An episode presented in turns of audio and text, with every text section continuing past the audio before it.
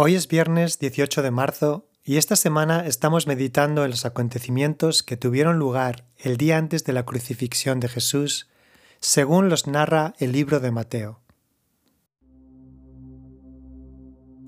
Ahora, al iniciar mi tiempo de oración, hago una pausa para estar quieto, para respirar lentamente, para recentrar mis sentidos que se encuentran dispersos delante de la presencia de Dios.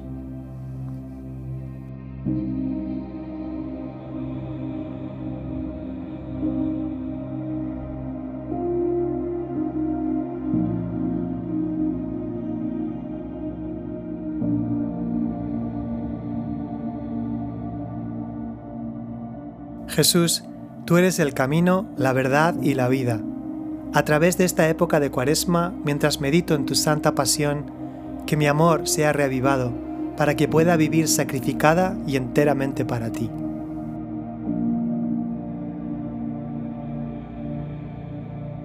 Hoy escojo regocijarme en la presencia de Dios, uniéndome a la alabanza ancestral de todo el pueblo de Dios en las palabras del Salmo 23. Aun cuando yo pase por el valle más oscuro, no temeré, porque tú estás a mi lado. Tu vara y tu callado me protegen y me confortan. Me preparas un banquete en presencia de mis enemigos. Me honras ungiendo mi cabeza con aceite. Mi copa se desborda de bendiciones.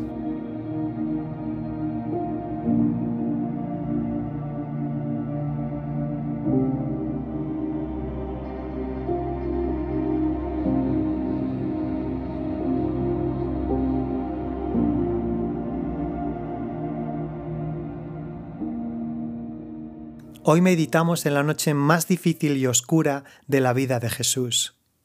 Mateo capítulo 26 versículos del 36 al 39. Luego fue Jesús con sus discípulos a un lugar llamado Getsemaní y les dijo, Sentaos aquí mientras voy más allá a orar. Se llevó a Pedro y a los dos hijos de Zebedeo, y comenzó a sentirse triste y angustiado. Es tal la angustia que me invade que me siento morir, les dijo. Quedaos aquí y permaneced despiertos conmigo. Yendo un poco más allá, se postró sobre su rostro y oró. Padre mío, si es posible, no me hagas beber ese trago amargo, pero no sea lo que yo quiero, sino lo que quieres tú.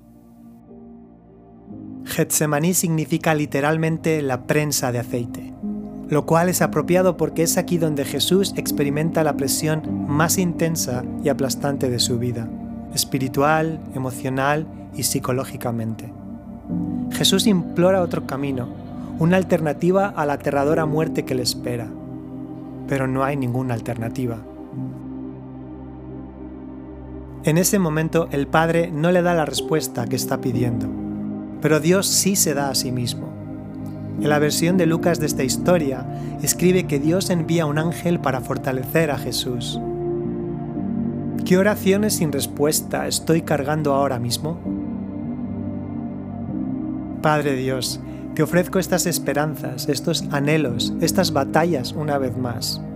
Y donde no hay respuestas, por la razón que sea, elijo abrir mi corazón y recibir el regalo de tu presencia junto a mí.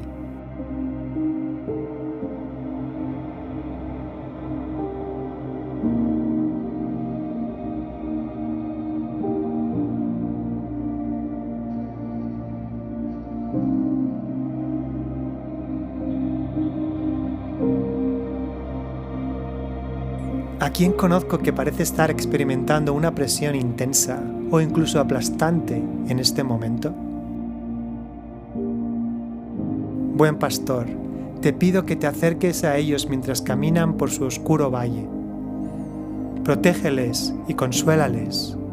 Condúceles junto a aguas tranquilas y restaura sus almas.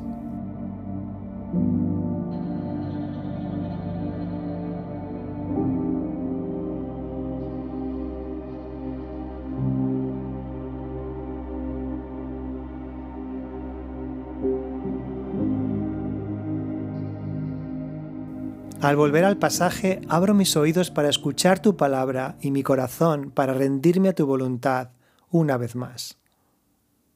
Mateo capítulo 26, versículos del 36 al 39. Luego fue Jesús con sus discípulos a un lugar llamado Getsemaní y les dijo, Sentaos aquí mientras voy más allá a orar. Se llevó a Pedro y a los dos hijos de Zebedeo, y comenzó a sentirse triste y angustiado. Es tal la angustia que me invade que me siento morir, les dijo. Quedaos aquí y permaneced despiertos conmigo. Yendo un poco más allá, se postró sobre su rostro y oró. Padre mío, si es posible, no me hagas beber ese trago amargo, pero no sea lo que yo quiero, sino lo que quieres tú.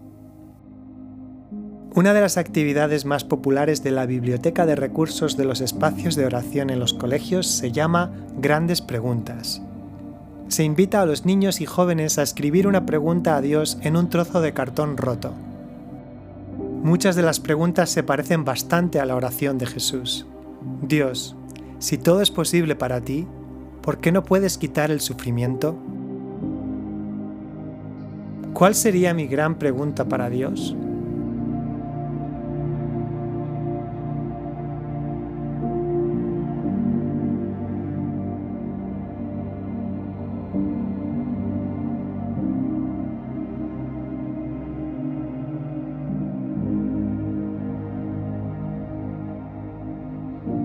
Padre Celestial, hoy utilizo la oración de entrega de Jesús como propia, pero no como yo quiera, sino como tú quieras.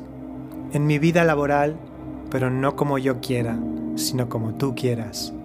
En mis relaciones, pero no como yo quiera, sino como tú quieras.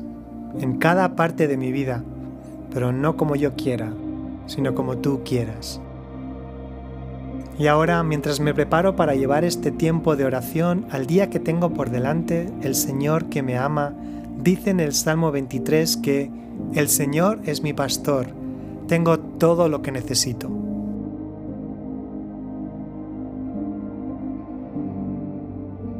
Padre, ayúdame a vivir este día al máximo, siendo auténtico contigo en todo. Jesús, ayúdame a darme a los demás, siendo amable con toda la gente con la que me encuentre.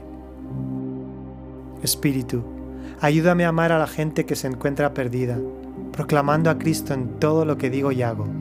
Amén.